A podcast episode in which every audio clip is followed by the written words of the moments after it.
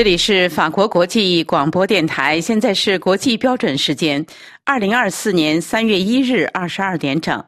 巴黎时间三月一日二十三点整，北京和台北时间三月二日早晨六点整。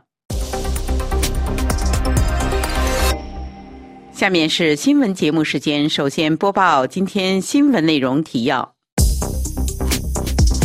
好几千人在莫斯科南部的马里诺区圣母圣像教堂参加纳瓦尔尼葬礼。他的遗孀在海外悼念他说：“安息吧，我永远爱你。”英美质疑港基本法二十三条立法违反国际承诺，中方批评公然插手香港事务及中国内政。国际股市仍在高位徘徊，多国呼吁对在加沙食品发放过程中死伤事件展开调查。听众朋友，大家好！还记得二零二一年一月十七日，纳瓦尔尼在德国康复出院，乘坐德国航班返回莫斯科。飞机本打算在弗努科沃国际机场降落，但是为了躲避前来的支持者们，当局在最后一刻更改了降落的地点。如今，纳瓦尔尼在北极圈一个监狱莫名其妙的死去。勇敢的俄罗斯人冒着被抓捕的风险向他告别，更勇敢的人举着向战争说不，我们不会忘记你，我们不会原谅他们的牌子。法国总统马克龙一日向俄罗斯人的勇敢表示了敬意。两个星期前促使北极圈监狱的俄罗斯反对派人士纳瓦尔尼，三月一日举行了葬礼。数以千计的民众冒着可能被抓捕的风险，聚集在莫斯科南部一座教堂给他送行。仪式结束之后，纳瓦尔尼被安葬在莫斯科河附近的鲍里索夫科斯耶公墓里。早已流亡海外的遗孀尤利亚·纳维尔纳亚，在埃克斯上留下了撕心裂肺的话语。遗孀写道：“我不知道离开你将如何生活。”我会尽力让你在九泉之下看到我所做的一切，尽力让你为我感到自豪。我不知道我能不能做到这一点，但我会尽力去做。尤利亚在网上和自己的丈夫告别，她写道：“和你共同生活了二十六年，我体尝到了无比的幸福。即便你身陷囹圄的三年，也常惦记着我。”仍让我开怀大笑，你不论在什么时刻都是那么乐观。纳瓦尔尼的遗孀写道：“总有一天我们定会再见面的。我还有那么多不为人知的故事要讲给你听。我手机上下载了很有趣但又很幽默的歌曲，我要放给你听。这些歌曲讲述了我们两个人的恋情，我真想放给你听。我是多么想。”看见你亲耳听见这些歌曲的样子，微笑着把我抱在你的怀里，我永远爱你，安息吧。法新社记者写道：“纳瓦尔尼被莫斯科当局看成是美国支持的极端分子。每一个没能亲身参加葬礼的人，可以在国际标准时间十六点，在一个特定的网站上追念纳瓦尔尼。纳瓦尔尼的支持者们谴责普京杀害了他。”普京惧怕他被囚犯交换而获释。克里姆林宫指控说这种假设是荒谬的，但他又无法提供任何的证据推翻这些指控。在死亡证明上，官方还是注明纳瓦尔尼死亡是自然死亡。美国有线电视新闻网报道，纳瓦尔尼团队指出，灵柩在美国传奇歌星法兰克辛纳区的名曲《走自己的路》的曲音中。安详入土。二零二零年八月二十二日，纳瓦尔尼抵达柏林之后，被送往医院抢救。当时他的健康状况非常危险。德国政府说，纳瓦尔尼遭到神经毒剂诺维乔克的毒害。柏林是在其军事实验室进行毒理学测试之后做出上述结论的。纳瓦尔尼团队说。普京政府是该事件的幕后黑手，但克里姆林宫官方说这纯属是子虚乌有。纳瓦尔尼当时已经逃出了俄罗斯，本可以留在西方充分的享有自由，但他选择了回国，坚守自己认准的正义。《纽约时报》刊文从任志强到李老师，中国的纳瓦尔尼们。文章写道：“看过关于俄罗斯反对派领导人阿列克谢·纳瓦尔尼的纪录片《纳瓦尔尼》之后，一位中国女商人给我发信息说，任志强就是中国的纳瓦尔尼。他说的那位因批评领导习近平而被判处十八年徒刑的退房房地产。”大大亨，请听肖曼更详细的介绍。一位住在德国的年轻意见人士发帖称：“李老师是最接近中国纳瓦尔尼的人。”他指的是一位被称为李老师的反叛网络红人，利用社交媒体分享有关中国抗议活动的信息，现在已经在担心自己的生命安全。还有其他人。比如，2017年在政府看管下去世的诺贝尔和平奖得主刘晓波，以及因颠覆罪被判入狱十四年、正在服刑的法律学者许志勇。可悲的事实是，中国并没有类似纳瓦尔尼的人，因为中国没有反对党，因此也就没有反对派领袖。并不是因为没有这方面的尝试，许多勇敢的中国人挺身而出，反抗世界上最强大的威权政府。自2000年以来，非营利人道主义组织对话记录了中国4万8699名政治犯的案件，其中7371人目前在押，他们在中国公众。中的知名度都不如纳瓦尔尼在俄罗斯的知名度。《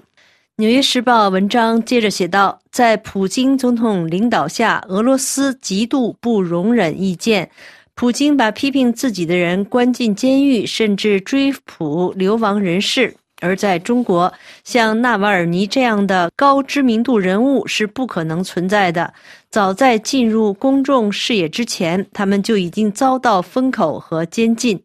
你能想象中国允许著名政治犯像纳瓦尔尼那样，通过各种直接和间接的方式持续接触公众舆论吗？已退休的纽约大学法学教授孔杰荣在 X 上写道。这就是中国意见者群体在悲痛和震惊中看到纳瓦尔尼去世消息时的想法。他的死亡是个悲剧，他的人生是英勇的。但令他们难以消化的是，纳瓦尔尼能在监狱里寄出数百封手写信件这件事。人们给他写信只需每页支付四十美分，还可以收到他回信的扫描件。网上还发布了他最后一次出庭时身在山栏后的视频。尽管条件越来越恶劣，包括多次遭到单独监禁，他仍然在社交媒体上出现。而他流亡的团队成员继续发表对俄罗斯上层腐败的调查，这些在中国都是不可能的。大多数中国政治犯的名字在网上都受到审查，一旦被捕，也就。再也不会有他们的消息，没有人可以去探望他们，只有直系亲属和律师除外，而他们的探访也得不到保证。中国的政治犯不能与外界联系，只能在狱中自生自灭，即使正面临健康问题的困扰。诺贝尔和平奖得主刘晓波就是在政府看管下因晚期肝癌逝世的。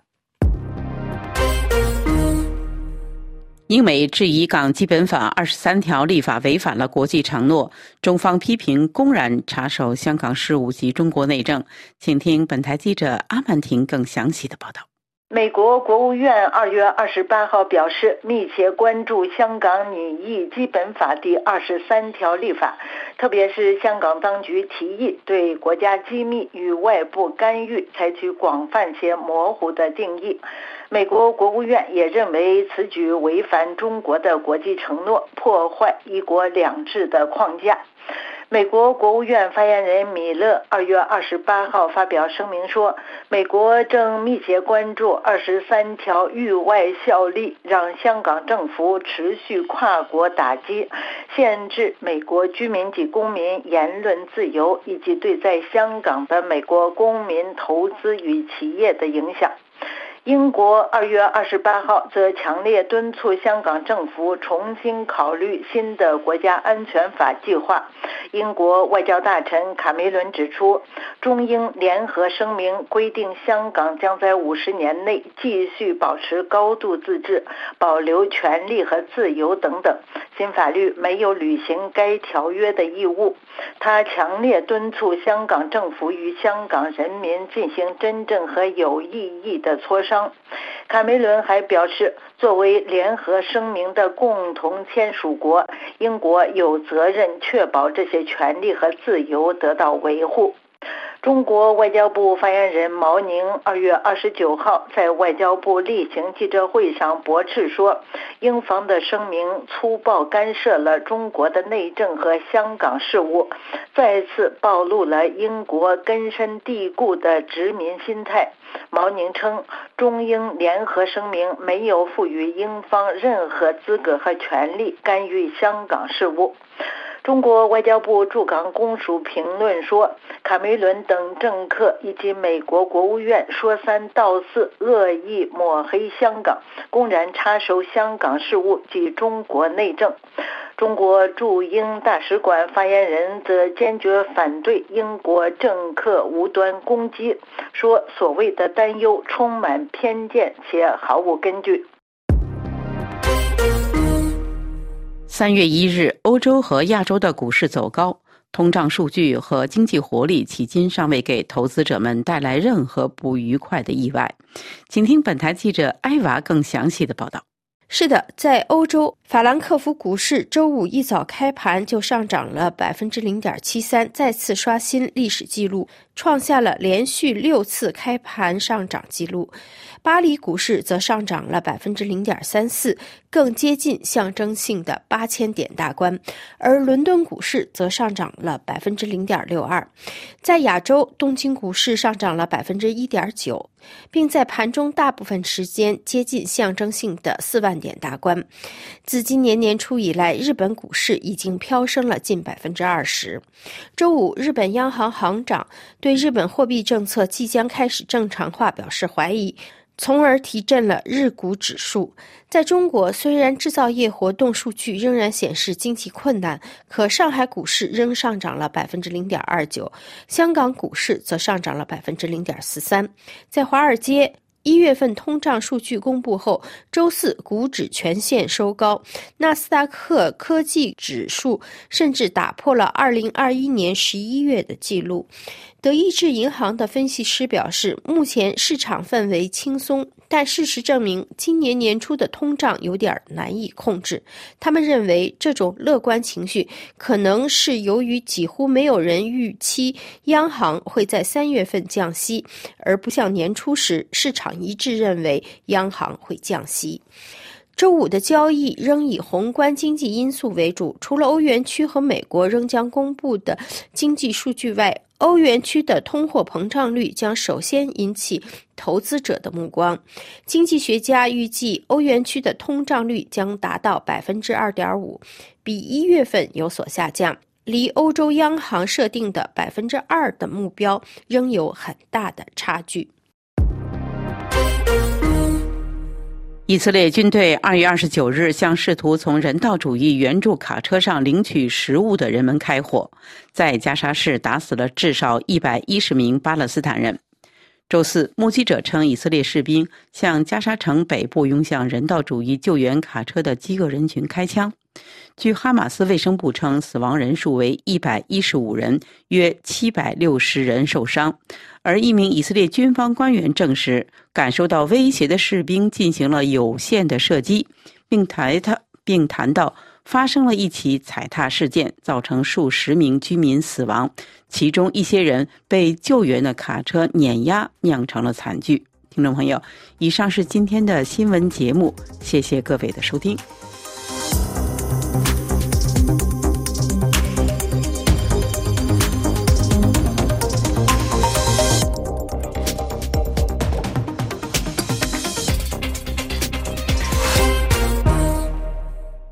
今天是二零二四年三月二日，星期六。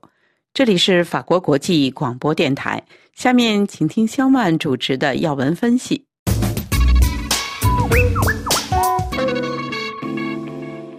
听众朋友，欧洲议会大会二月二十八日通过了两项对欧盟外交及安全政策的年度评估报告，内容强调台湾与中国互不隶属。唯有台湾民选政府可以在国际舞台代表台湾人民，并谴责中国试图以武力片面改变台海和平及稳定现状。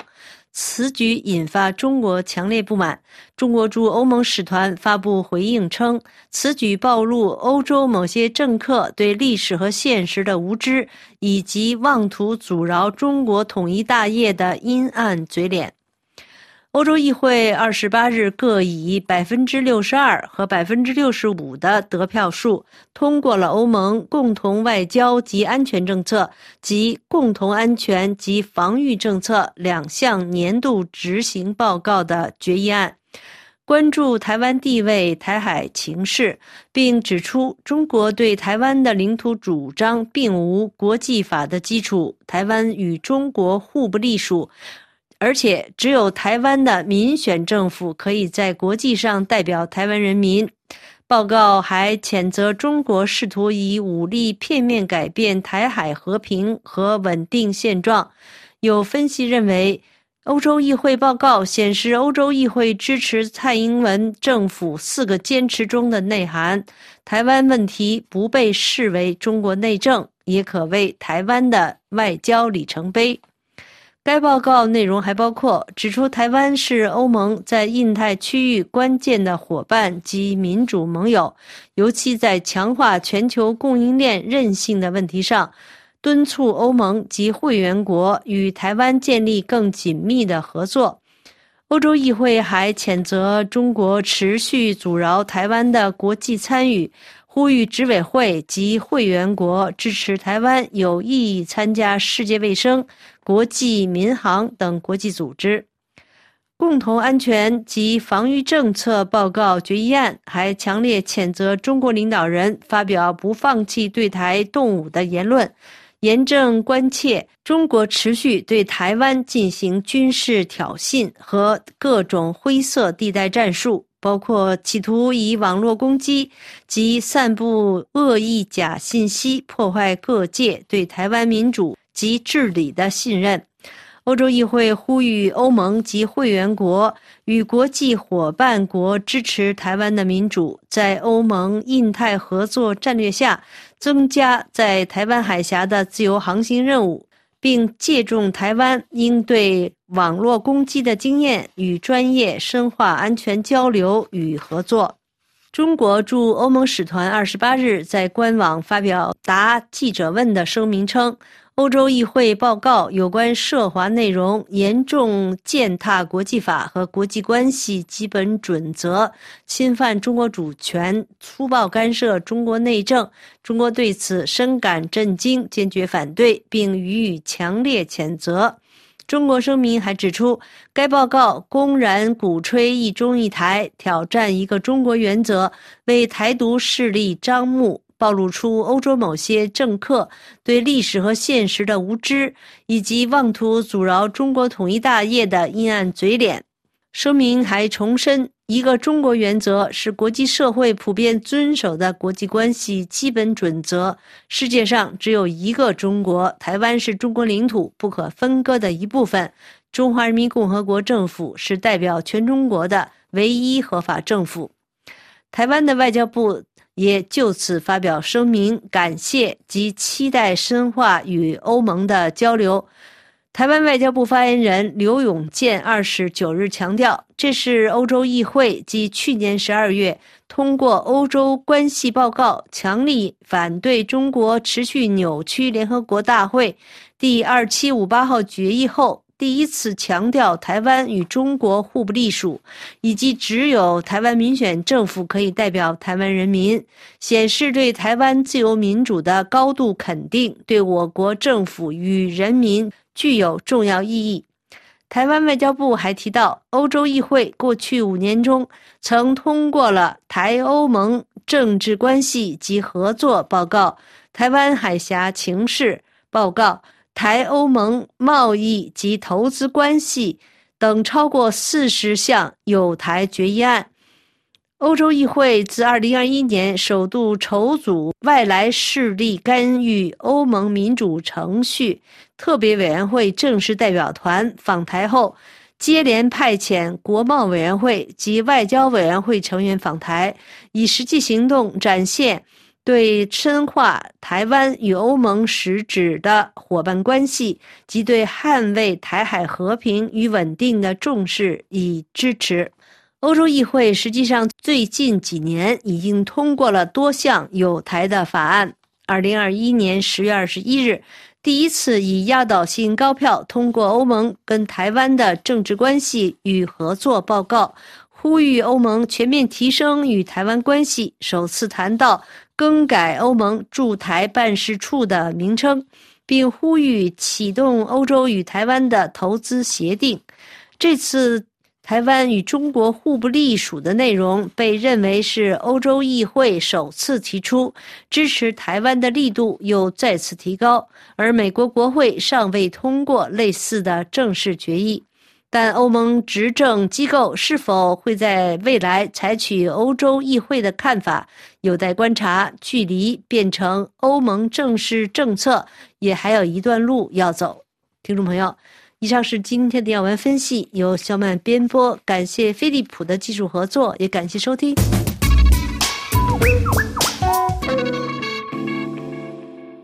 法国国际广播电台，请听阿曼婷编播的《法国世界报》。各位听众，法国总统马克龙二月二十六号星期一发表了不排除向乌克兰派兵的言论。几天后，盟国内部在这个敏感的问题上仍然存在严重的分歧。在其言论引发强烈的争议后，马克龙于二月二十九号星期四又说，他的每句话都是经过斟酌之后说出的。法国《世界报》记者爱丽丝·文森特和菲利普·里卡德周五联合撰写文章表示。马克龙的相关言论含蓄地揭开了各国情报军事人员实际上已经在乌克兰领土上存在的面纱。文章引述法国外部安全总局一名前雇员的话说：“自乌克兰冲突爆发以来，一个明显的事实是，很多国家的属于情报部门的人员都在乌克兰进进出出。”他们或者是外交人员，或者是插入乌克兰总参谋部以及各类特种部队的顾问，他们通常都具有军事身份。这些人员的行动本质上是秘密的，因此不属于战争法的范围。然而，马克龙言论引发的争议，让这些所谓的公开的秘密被人们提及和谈论。一位乌克兰外交消息人士证实说，所有盟国都在乌克兰有存在，所有盟国的情报部门都有人在乌克兰，但他们不是作战部队。他说，自去年十二月以来，就有传言说盟国在讨论加强在乌克兰的军事存在，他对此表示欢迎。他还说，如果运送给乌克兰武器，就必须有人在现场提供如何使用设备的信息。另外，乌克兰也是新的军事设备的实验场，比如无人机就在乌克兰进行了测试。当然，相关的专业人士是在现场的。法国《世界报》的文章继续写道，在马克龙发表声明之后。在这一领域表现最透明的是英国。英国首相苏纳克的发言人周一表示：“我们在乌克兰有少量的人员支持乌克兰武装部队，我们没有大规模部署的计划。”二零二二年年底，英国皇家海军陆战队前司令罗伯特·马高万在接受《以海军》杂志采访时承认说。在二零二二年一月至四月期间，有三百五十名士兵参与涉及高水平的政治和军事风险的特种行动。伦敦方面从来没有否认这一说法。在美国这一边，几天前，美国正式与马克龙的声明划清了界限。但是，二月二十五号，《纽约时报》发表了一篇长长的调查文章，揭露了在俄罗斯和乌克兰边境沿线存在十二个中央情报局的秘密基地。该基地网络的建设可能是于二零一四年就开始了。拜访了其中一个基地的《纽约时报》说，这些基地让美国事先看到了俄罗斯要入侵乌克兰，现在则帮助乌克兰组织突击行动和秘密行动。多位知情人士对《世界报》说：“这是美国情报部门进行的受控的透明行动，是周一巴黎盟友大会发起的强化战略模糊姿态的一部分。”即使美国没有参与马克龙言论的具体准备，并对马克龙发表这一言论表示惊讶，但他们事先是被征求了意见的。他们并派了一名代表前往巴黎，因为欧洲东翼的来自莫斯科的压力越来越大，这让他们和其他与会者一样甚为担忧。在德国方面，德国总理舒尔茨周一在巴黎会议闭幕前不久接受德新社采访时的言论也引起混乱。当德国总理被问及他拒绝向乌克兰提供远程导弹的时候，舒尔茨说：“提供射程超过五百公里的武器是不负责任的。”德国总理还提到，英国和法国在确定目标上所提供的支持，德国无法做。这意味着英国和法国这两个盟友在乌克兰领土上有存在。伦敦否认了这一说法，但巴黎没有否认。各位听众，以上是法国《世界报》摘要节目，本次节目由阿曼婷编播，感谢收听。法国国际广播电台，请听林兰编播的美国专栏。听众朋友，拜登和特朗普本周二各自赢得所在党在密歇根州的初选，进一步奠定了两人在十一月大选再次对决的格局。而此次民主党投票也凸显了拜登亲以色列政策引发的不满，超过十万选民投下了空白选票。评论指，这一结果除了凸显了民主党内部对加沙战争的深刻分歧外，抗议性投票还可能危及拜登在与特朗普对决竞争已经很激烈的关键州。拥有三十一万中东北非后裔、美国阿拉伯裔最为密集的密歇根州，在周二的民主党初选中有超过十万选民通过制裁性的投票表达对白宫亲以色列政策的抗议。有百分之十三的民主党选民投出了不做承诺票，这一结果超出了名为“倾听密西根州”团体的预期。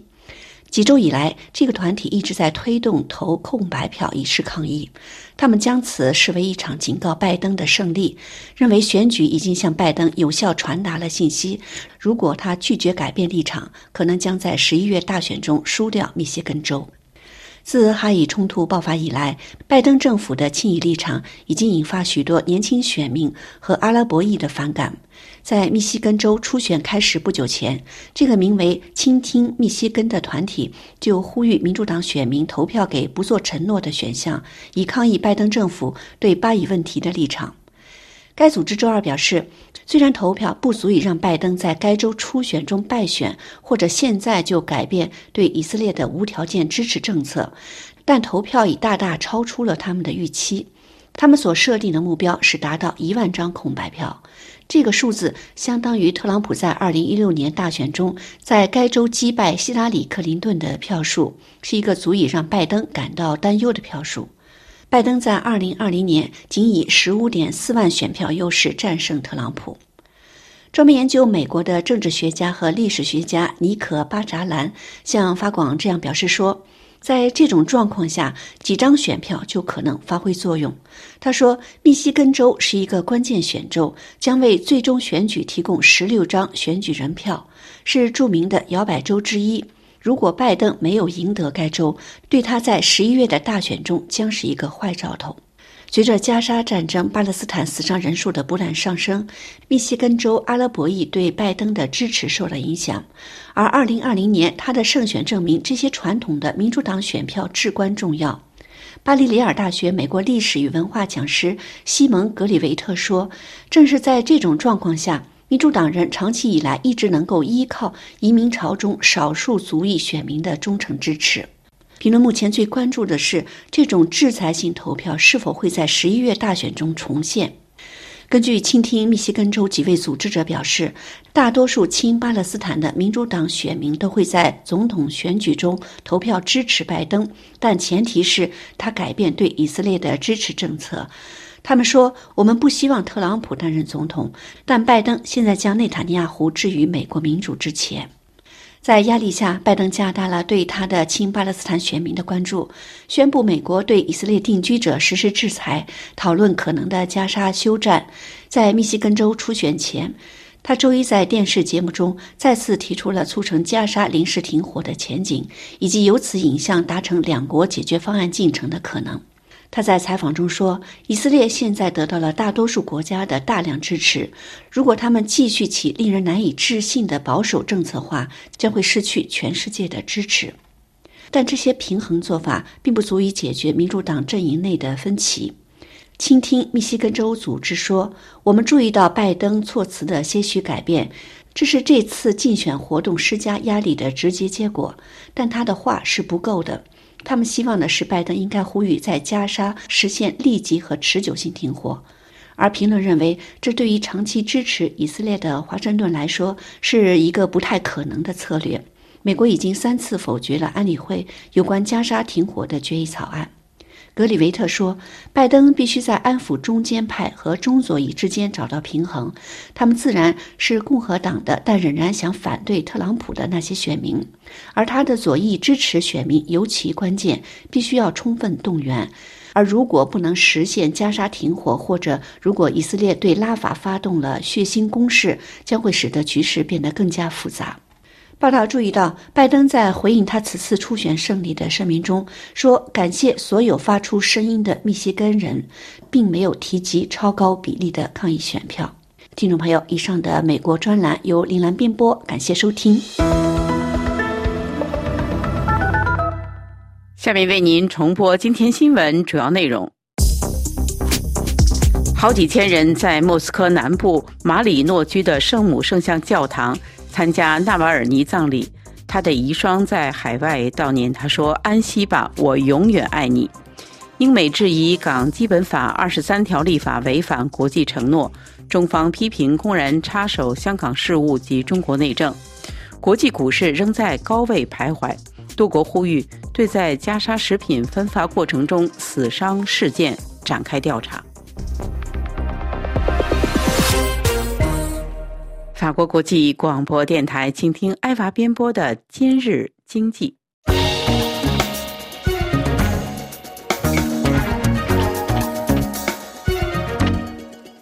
各位听友好，已经三度推迟结束的世贸组织部长级会议，周五进入最后的冲刺阶段，希望能够解决有关渔业和农业的僵局。世贸组织发言人表示，部长们继续将就在第十三届部长级会议上通过的一揽子协议进行紧张且艰难的讨论。在经历了一个不眠之夜的谈判后，世贸组织再次将会议结束时间推迟了几个小。小时，因此，经过五天的讨论，会议应该于周五下午在阿布扎比结束。一位接近有关问题的消息人士向法新社强调，有关农业的讨论目前仍然停滞不前。在此情况下，推迟会议的结束并不是一个很好的迹象。这是在另一个有关农业的会议之后宣布的。最近，欧洲多国和印度发生的农民抗议示威，表明农业问题是一个高度敏感的话题。欧盟农业专员在社交网络上强调说，农业再次成为部长级会议成败的关键。直到部长级会议的最后几个小时，结果都是不确定的。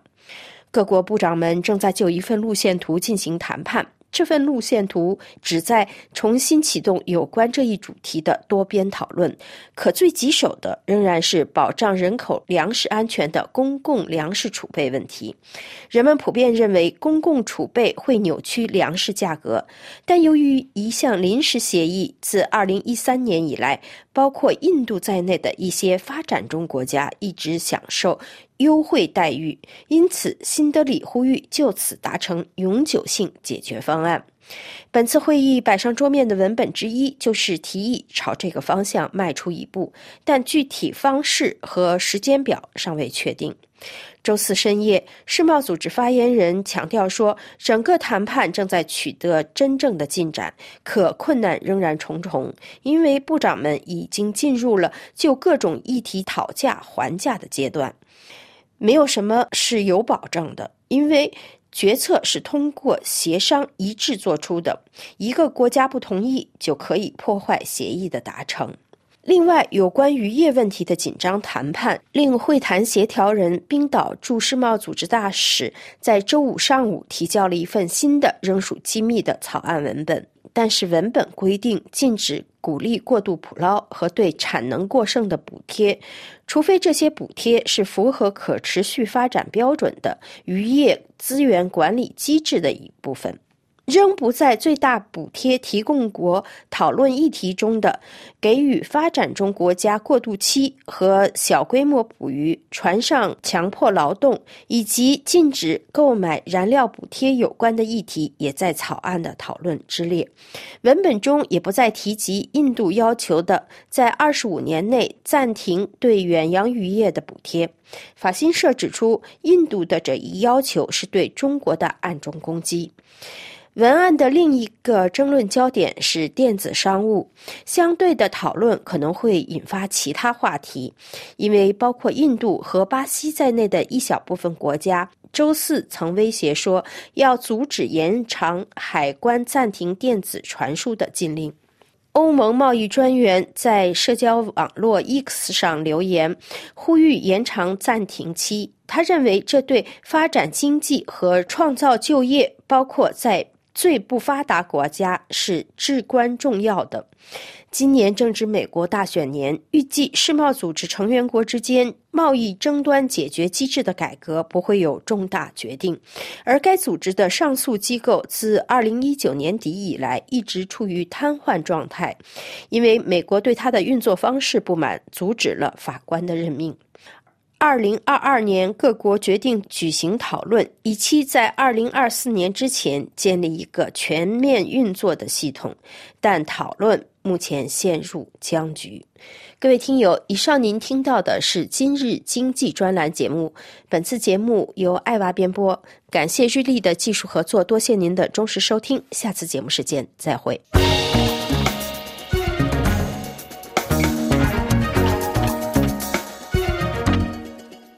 法国国际广播电台，请听艾米编播的沃苏勒亚洲电影节特别节目。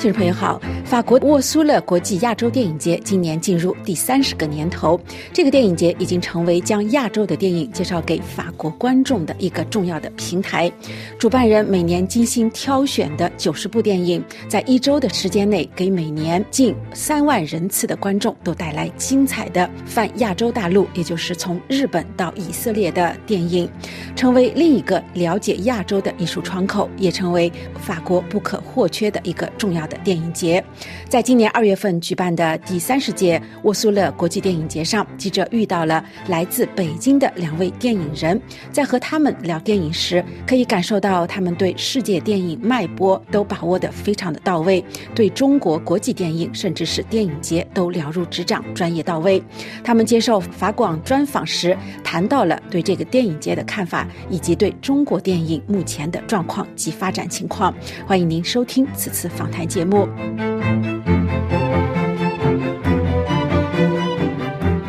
沃苏勒国际亚洲电影节，来自北京电影学院的教师，此次也担任电影节亚太电影促进网络奖的评委。王瑶这样说：“呃，我很早就听说过，对，然后那个其实也是蛮重要的一个亚洲电影的节，对，因为其实我做的一部分研究是跟亚洲电影相关，呃，但是这次就可能印证我之前一些判断吧，就比方说这个电影节其实，呃，你在整个国际电影节，我们叫体系，当然或者有一个词叫环路了，就在这个 circuit 这个这个里面，它它其实就是那它跟釜山电影节的这个关系，因为其实你看到这个片子里面，无论是展映还是竞赛的片子，有很多是釜山过来的。当然，就是你从另一个角度来看，其实包括这个电影节的两位创始人，对，就是 Martin 和这个让 Mark，他们其实每年都会去釜山。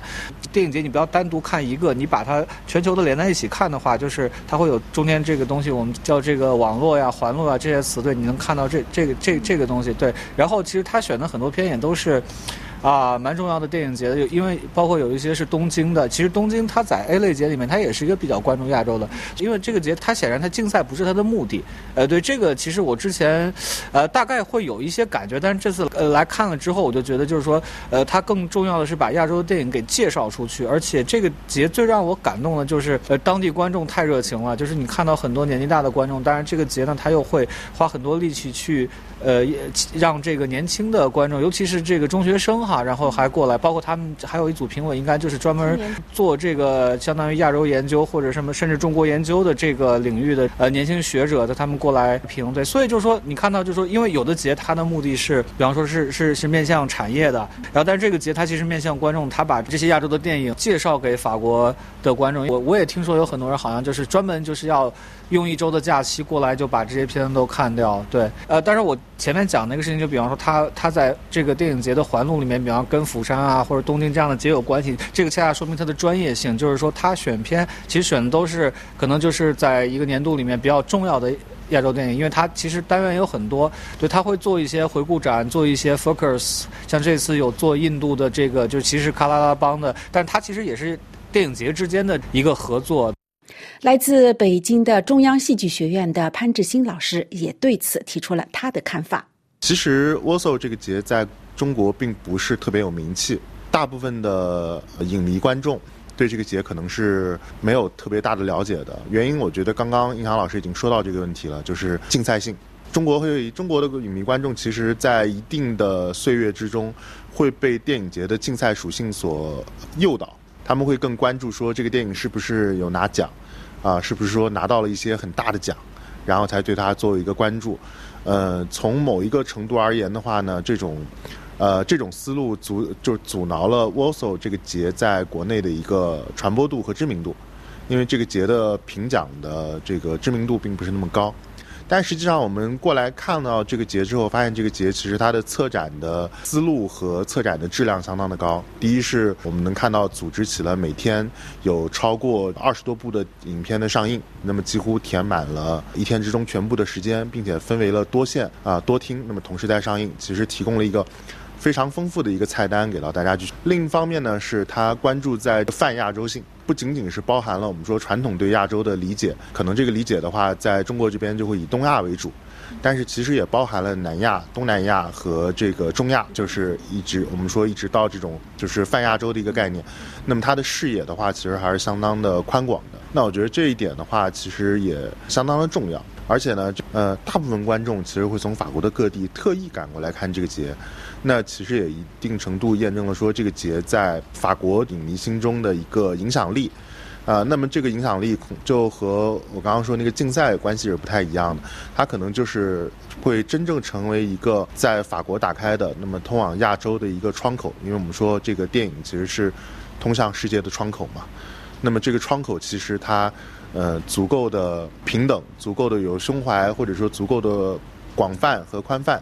这样呢，可以让这个窗口中所能呈现的景象更多元化、更丰富、更有机和更有时效性。它代表了我们说更平等的一个视野吧，去看待亚洲。这就是这个节对于法国、对于亚洲来说最大的意义，因为它搭建了一个特别平等的桥梁，然后让这个亚洲和欧洲产生了连结。过程中间也听到介绍说，说这个节是欧洲最大、亚洲专门向的电影节。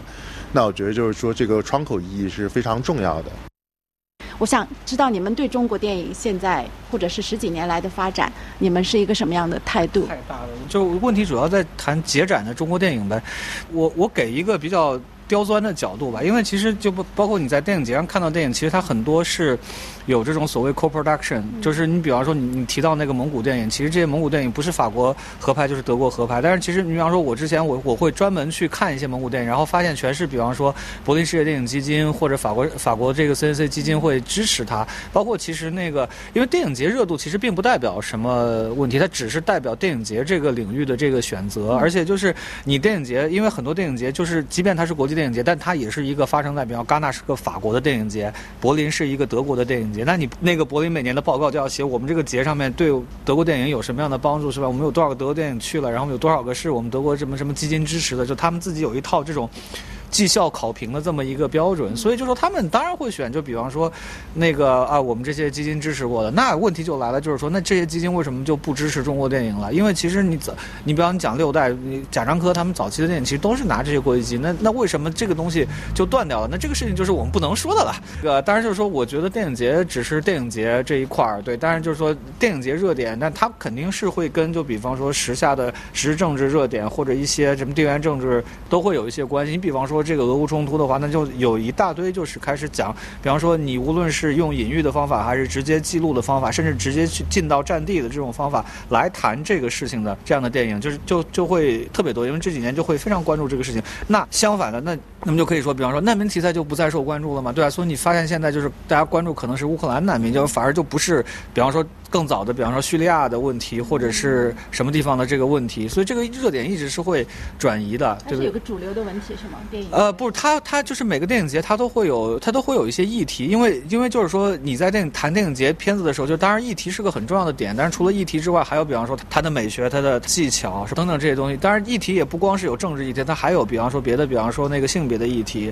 或者什么样各种各样的议题。对，因为其实呃，但是你回来就是说呃那个中国电影或者你说华语电影。为什么在电影节上这么热？那又是一个特别特别大的问题。可能我们坐在这儿要聊两个小时。对，但是我只给一个点，就是说，因为其实现在我们这种国际合作其实是会变少的。呃，当然就很很大的一个原因，可能就是因为很多这种基金，因为它本来就是一种。带一点扶持性质，他们会觉得就是中国经济体量很大，中国电影业很发达，所以就说那你们自己去找钱好了。所以我们可能就把钱给更需要的，就比方给一个蒙古导演或者一个什么柬埔寨导演，对吧？所以说他们更多的非洲导演，他们更多的精力就开始往这个地方来转。所以就是那你。拿不到钱，并不是说你拍不了电影，而是说那电影节他他他更希望就是说，那我们的这个基金支持了这个电影，我们就要把它选到电影节里面，让你们更多的人看到。同时，这是对我们电影节的一个相当于一个工作考评似的，就是相当于我们这个节，你看我们支持了艺术家，支持了电影，然后呃又谈了当地的问题，又体现了我们这个电影节的重要性。对，所以就是它更多的是跟电影节整个的这套网络运行机制，呃，当然我们有一个专业词汇叫生成机制，它更加的有关系。那可以请潘。老师讲讲别的方面。对，这个就其实是嗯，关于电影的三个问题吧，或者说三种电影。嗯，其实我们能够看到华语创作者在近年创作的冲动和创作的活力，还有产出的产量是攀升的，并不是在减少的。其实这得益于技术的发展和这个设备的小型化和普及化。我们现在拿一个相机就能拍电影了，手机都可以啊，对。然后我们录音的设备也能变得更简单。我们做这种就是非线编辑的软件，像达芬奇已经是基础版是完全免费的，而且免费那个版本的话，它的功能已经足够去应付简单的电影制作拍摄，全流程都 OK 的。就是我们说从各个角度而言，制作门槛的降低，所以华语的创作，至少在我看起来，华语就是中国大陆的华语电影的创作产量是在攀升的。很多人都拿起手机、拿起相机拍长片、拍短片都有。这个我觉得是一方面，另一方面呢，就是我们说从商业电影角度，因为我觉得电影分为三种啊，一种就是商业片，它跟电影节真的没什么关系，它做好自己的发行和全球发行就 OK 了，它赚的是这个票房，赚的是后续的衍生品的开发。那第二种呢，我们说就像刚刚印翔老师说，这个就是电影节系统之下，那电影节系统之下，它势必有一个问题，就是话语分配，就是我的话语权利。到底向哪个方面去倾斜？那一段时期必然有一段时期的倾斜，它倾斜的话不是说我上来倾斜你之后我就不倾斜了，它的倾斜肯定是我就跟养儿子似的，对吧？从这个小 baby 开始，一直要养到你这个十八岁成人礼，跟大家开始见世面了。那所以我觉得这很正常，就是从各个角度而言，因为它要丰富这个窗口的，或者说丰富这个电影节节展的，呃，产出成果的多样性。对吧？哎不可能说只有一个国家，它要尽量多的让更多的国家参与到。那么不是说你的这个国家人口基数大，你就应该占有更多。这个逻辑已经不是现在这个时代逻辑了。这个现在时代逻辑反而是更强调这种在地性、小众群体，或者说这多样性啊、族裔啊，或者那我觉得这个很正常。就是我们不要因为说中国市场大，就觉得中国市场理所应当的受到重视。这个观念我觉得是就是有点。怎么说呢？就是市场的归市场，电影节的归电影节，对，这样。对，我们就区分开就好了。然后呢，年轻创作者其实也在投各个的电影节，投各个的电影市场，他们也有所斩获，并不是没有。那你要这么说的话呢，就是说，这个有人推你一把和自己纯靠自己走路，那肯定是不一样的。但是我们能够看到，纯靠自己走路，也有很多青年导演在逐渐走出来，然后走向，不管是欧洲电影的舞台，或者说世界电影的舞台，都会有。年轻的这个创作者始终在不停的涌现，我们能够看到越来越多的电影节上出现的华语的那个名字是非常陌生的。这时候我们总会总会先问一个问题：哎，哥们儿是中国人还是说是华裔？对这个问题开始越来越被强调了。毫无疑问，他们都是一个华语创作的一个范畴之内。那我觉得从这方面而言的话，是稀释了国别的属性，而更强调了个人属性，强调了作品属性。其实是对，其实是好的。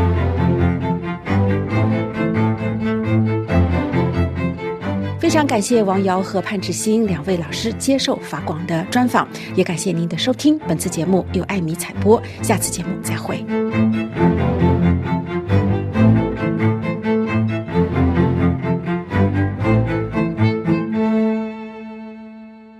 这里是法国国际广播电台，最后请听尼古拉编播的法语世界。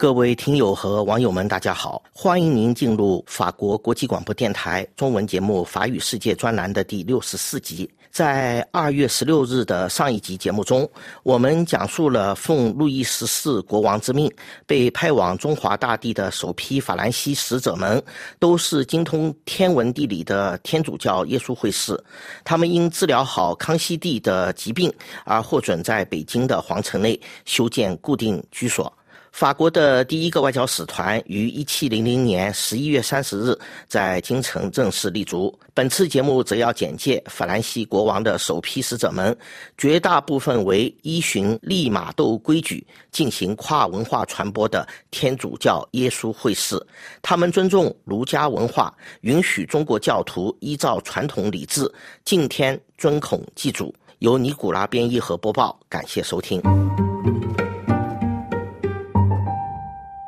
法文资料介绍说，在距今四百九十年前的一五三四年，天主教耶稣会在巴黎成立。此后不久，在十六世纪中叶明朝时，耶稣会传教士就已开始前仆后继地寻求途经印度前往中国和日本的海上通道。这批最早期的欧洲传教士有沙乌略、范里安、罗明坚、利玛窦、巴范济等等。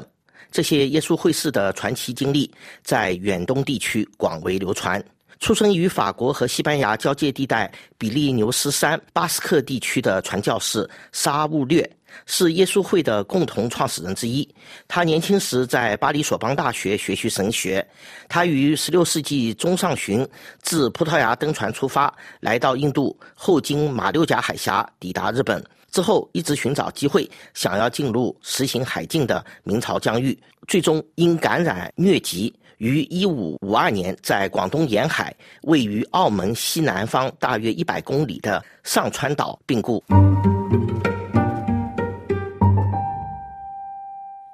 耶稣会士在十八世纪以前被认为是欧洲的知华派专家，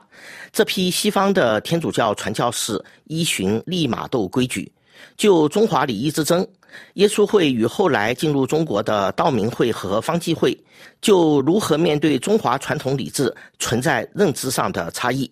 具体的分歧还有一些涉及翻译上的不同用词和表述。法兰西国王路易十四派往中土的国王数学家们有五人抵达北京：洪若汉、李明、张成、白敬和刘应。就中华礼仪之争，作为耶稣会士，法兰西国王的特使们绝大部分赞成利玛窦规矩，也就是尊重儒家文化，允许中国教徒依照传统礼制敬天、尊孔、祭祖。只有刘应持反对意见，立场与当时教廷使者一致的刘应，曾在贵州担任副主教。他后来去了印度，死于本地治理，那里曾是法属印度的首府。本台法广文字资料室推荐采用的史料文档提到。由耶稣会士组成的法兰西国王首批赴华使团成员存在两项任务，其中之一是前往各省开展传教牧灵工作，另一则是在北京为皇家服务的科学活动。以法国著名汉学家杜赫德神父的成就为例，他一生从未去过中国，但以赴华耶稣会士所收集到的各种知识。他于1735年成功出版了一部概述中华帝国的书籍，并随即在次年1736年被荷兰引用。这部书籍的全名为《中华帝国及其所属鞑靼地区的地理、历史、编年史、政治和博物》。这部书籍当时还影响了欧洲哲学界。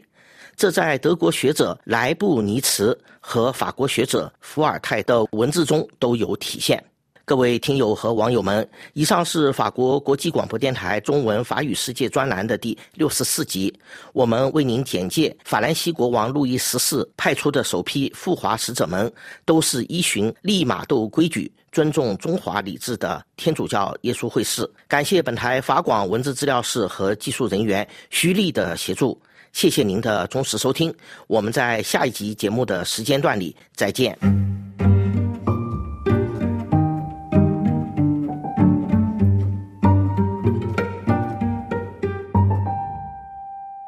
这里是法国国际广播电台，下面最后一次为您播报今天新闻内容提要：好几千人在莫斯科南部马里诺区圣母圣像教堂参加。纳瓦尔尼葬礼，他的遗孀在海外悼念他说：“安息吧，我永远爱你。”英美质疑港基本法二十三条立法违反国际承诺，中方批评公然插手香港事务及中国内政。国际股市仍在高位徘徊，多国呼吁对在加沙食品发放过程中死伤事件展开调查。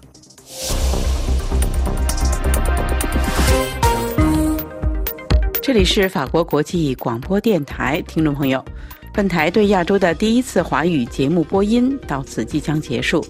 本次节目由小乔为您主持，特别感谢 Philip 的技术合作，更感谢大家的忠实收听。我们明天在同一个时间再会。